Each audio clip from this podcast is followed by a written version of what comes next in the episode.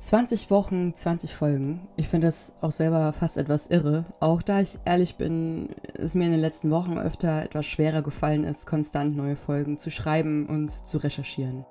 Aber ich muss sagen, was extreme Motivation war, ist das, was in den letzten Wochen bei Instagram passiert ist. Da sind nämlich über 3000 neue Menschen dazu gekommen und viele haben mir geschrieben, dass sie meinen Podcast irgendwie an einem Tag durchgehört haben und das ist äh, für mich wirklich eine absolut irre Vorstellung.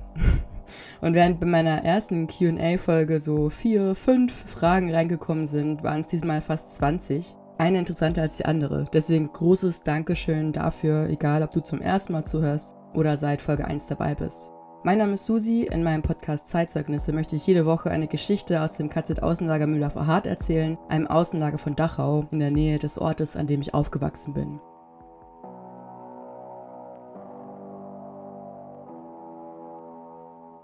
Aber auch wenn du noch nie etwas von diesem Ort gehört hast, kannst du in diesem Podcast, glaube ich, irgendwie viel mitnehmen darüber, wie man recherchiert, dass man sehr, sehr viel recherchieren kann.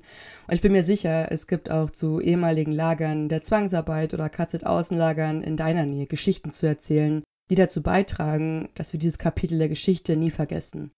Für heute habe ich mir fünf plus minus Fragen rausgepickt, Schreibt mir gerne nochmal, falls ich eure nicht beantwortet habe, oder hört rein in Folge 10, die erste QA-Folge. Frage Nummer 1 ist eigentlich eine Kombi aus drei Fragen. und zwar, äh, die Fragen lauten, die beantworte ich jetzt einfach in einem. Kannst du ein paar gute Quellen für Recherchen geben? Wo findest du die ausführlichen Berichte und Prozessprotokolle, die du in deinem Podcast vorstellst? Und die letzte Frage, findest du Dokumente hauptsächlich physisch oder online? Erstmal, ich habe tatsächlich noch nie in einem physischen Archiv recherchiert. Also ich war schon mal in dem Raum, in dem die Arolsen Archives ihre Dokumente aufbewahren, aber ich habe jetzt noch nie systematisch in einem Lesesaal durch echte Dokumente geblättert. Das ist schade. Wahrscheinlich würde ich mich aber dabei ziemlich blöd anstellen. Das habe ich ja auch schon oft gesagt. Ich bin keine Historikerin und habe deswegen mit Archivarbeit eigentlich nicht so viele Berührungspunkte bisher gehabt in meinem Leben. Aber ich muss sagen, ich sage das jetzt gar nicht als Entschuldigung, dass ich keine Historikerin bin, sondern ganz bewusst und auch gerne, weil ich damit eben auch andere Menschen motivieren möchte. Der Großteil von uns sind keine Historikerinnen und wir müssen für viele Belange einfach gar nicht mehr in diese Archivräume mit meterhohen Regalen gehen und mit Handschuhen vorsichtig durch Karteikarten blättern. Viele große Archive haben ihre Bestände digitalisiert oder digitalisieren sie auch noch. Und jetzt zu der Frage, welche ich nutze. Nummer eins auf jeden Fall die bereits erwähnten Arolsen Archives mit dem größten Bestand zu Dokumenten der NS-Verfolgung. Sie haben quasi nach Kriegsende alle Dokumente aus den Lagern zusammengesammelt. Es ist ein Ort in Hessen, der gewählt wurde, weil er sehr wenig vom Krieg zerstört wurde und weil er so mittendrin lag in Deutschland. Und die Dokumente wurden dort erstmal natürlich gesammelt, um quasi Angehörige zu informieren, was mit ihren Personen passiert ist. Und diese Dokumente sind jetzt ähm, zum Großteil digitalisiert. Und das Online-Archiv ist sehr intuitiv mit sehr hochwertigen Scans. Viele davon seht ihr ja auch auf meinem Instagram-Account äh, kz.außenlager.mühldorf. Man kann nach Namen suchen, nach Häftlingsnummern, aber eben zum Beispiel auch nach Orten. Und das ist für mich eigentlich die ergiebigste und spannendste Suche. Also einfach einen Ort einzugeben, zum Beispiel Mühldorf, Ampfing, gerne auch in verschiedenen Schreibweisen, also Mühldorf mal mit Muhldorf ohne das Ü und dann kamen für mich zum Beispiel die Prozessprotokolle oder man findet dann Listen mit Namen und kann dann die Namen wiederum nachschauen. Also ich würde immer als erstes empfehlen, Namen, Orte bei den Arolsen Archives in die Suchmaske einzugeben. Das zweite ist Yad Vashem, die internationale Holocaust-Gedenkstätte in Jerusalem. Man schreibt das Y-A-D und dann V-A-S-H-E-M, Yad Vashem. Und auch da gibt es eine Online-Datenbank mit Namen und Dokumenten. Hier besonders wertvoll sind die sogenannten Gedenkblätter. Das sind Dokumente, die können quasi Angehörige zu ihren verstorbenen Familienmitgliedern oder Freundinnen einreichen mit persönlichen Infos, Infos zum Verfolgungsweg und da sind oft auch mal Fotos dabei. Und Nummer drei sind die Collections des United States Holocaust Memorial Museums.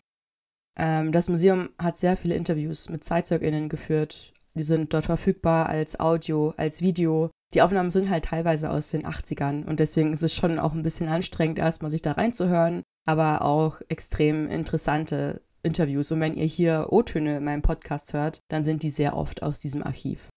Und mein vierter Tipp, der klingt ein bisschen lahm, aber ich kann nur sagen, Google. Und ich finde immer noch beim Googlen Sachen, die ich vorher nicht gewusst habe. Und auch mal einen Klick wagen, der erstmal nicht vielversprechend wirkt.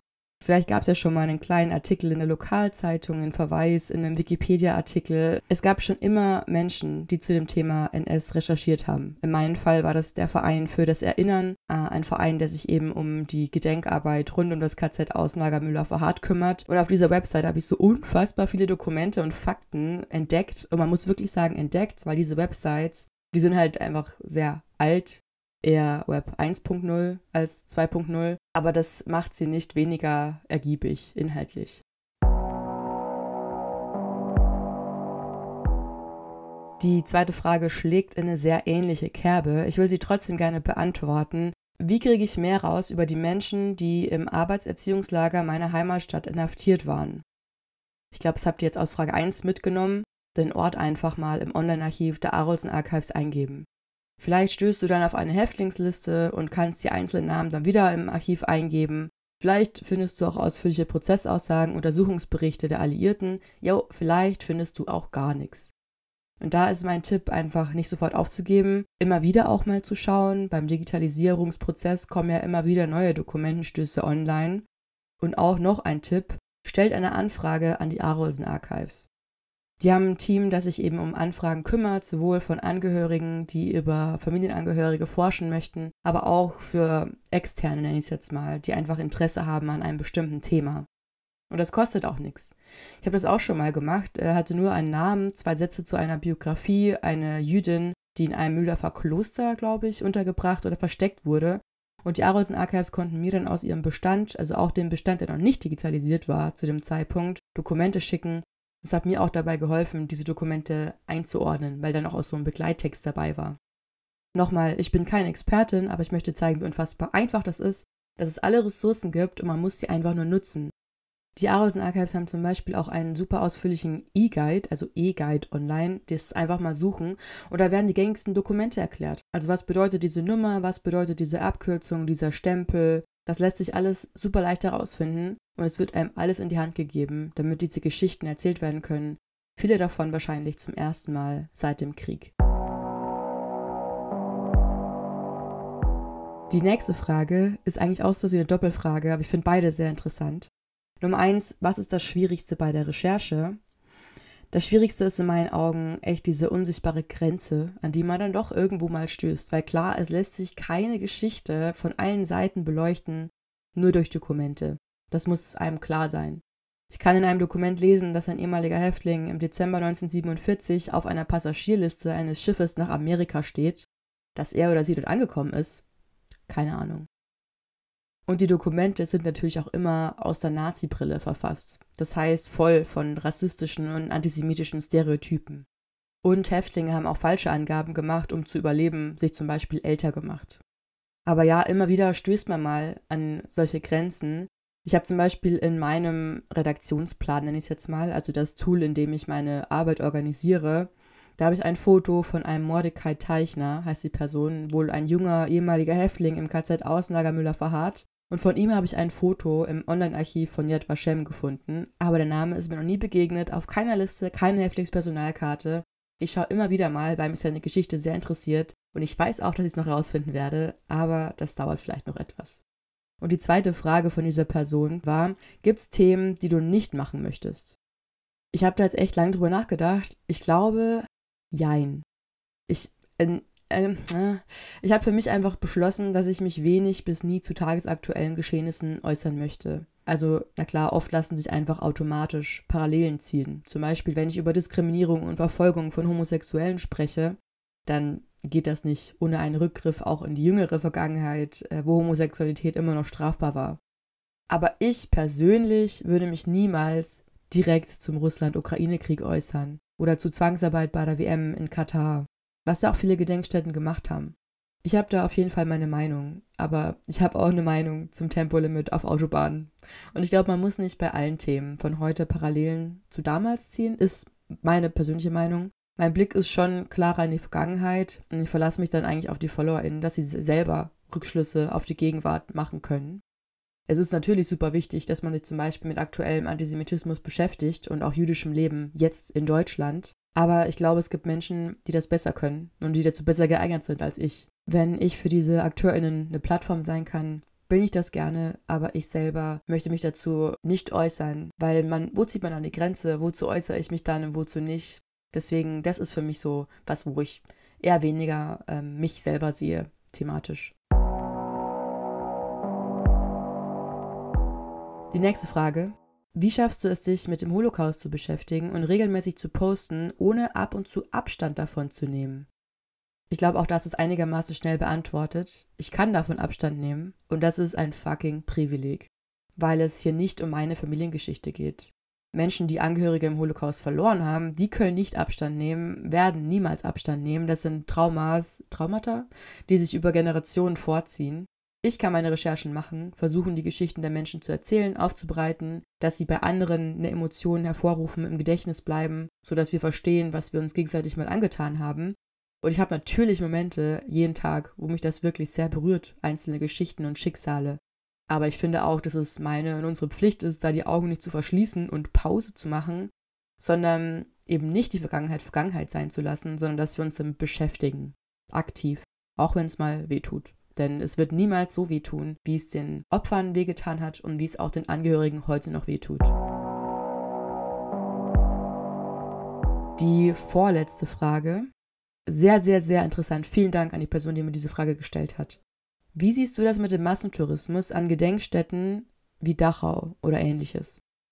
Unpopular Opinion vielleicht, aber ich finde das einfach gut. Gedenkstättenbesuche sind gerade ohne ZeitzeugInnen ein unfassbar wertvolles Instrument, um Menschen zu erreichen. Und deshalb sollen bitte so viele Menschen wie möglich zu diesen Orten fahren. Wenn sie dort dann ein Selfie machen, dann sollen sie das doch tun. Ohne fragwürdige Posen, Klamotten, klar, ohne mit problematischen Hashtags zu posten, etc.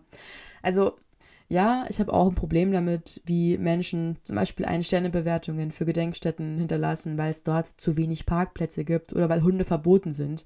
Das ist super weird. In der Gedenkstätte Sachsenhausen ist direkt beim Eingang so ein Bäckerbistro und das, ich finde es so schräg, ne? Also da ist einfach eine Auslage mit Backwaren und wirklich zehn Meter daneben ein sehr eindrucksvoller Eingang, sehr eindrucksvoll gemachter Eingang zu einem ehemaligen Konzentrationslager. Aber das ist einfach eine Infrastruktur, die man braucht, um Menschen zu solchen Orten zu bringen. Die müssen halt irgendwo parken und irgendwas essen und auf Toilette gehen etc.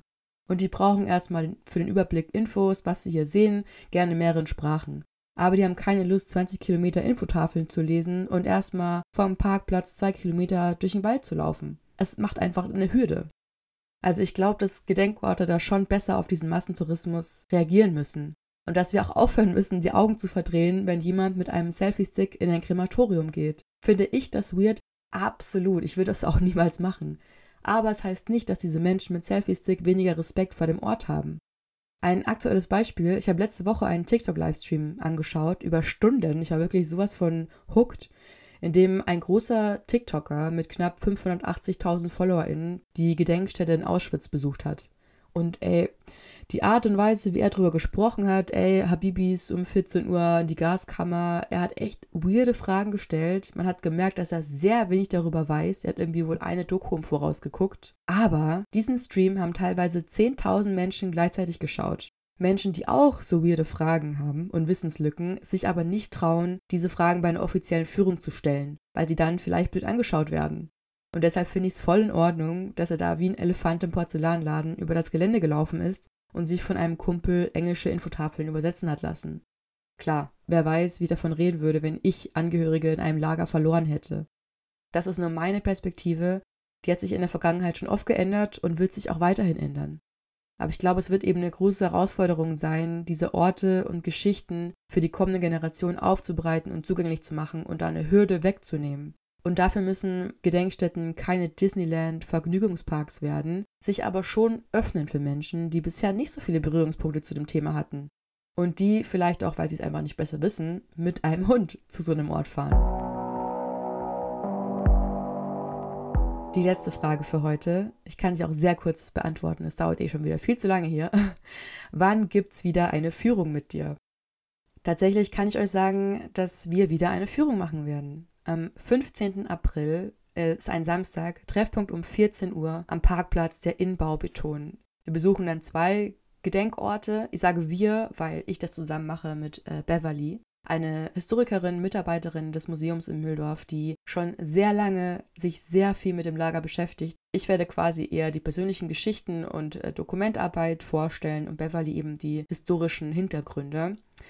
Ähm, ja, und ich freue mich, wenn ihr da kommt. Infos dazu findet ihr auch auf meinem Instagram-Account bald, kz.außenlager.mühldorf. Schreibt mir jederzeit, wenn ihr dazu Fragen habt oder auch, wenn ihr mir sagen wollt, dass ihr sicher kommen werdet. Ich freue mich sehr, wir freuen uns sehr. Und das war der Abschluss der 20. Folge meines Podcasts Zeitzeugnisse. Nochmal, ich danke euch allen für die vielen interessierten Fragen. Ich hoffe, das war jetzt nicht, dass ihr euer ganzes Pulver verschossen habt, sondern dass zur 30. Folge auch nochmal so spannende Einsendungen kommen.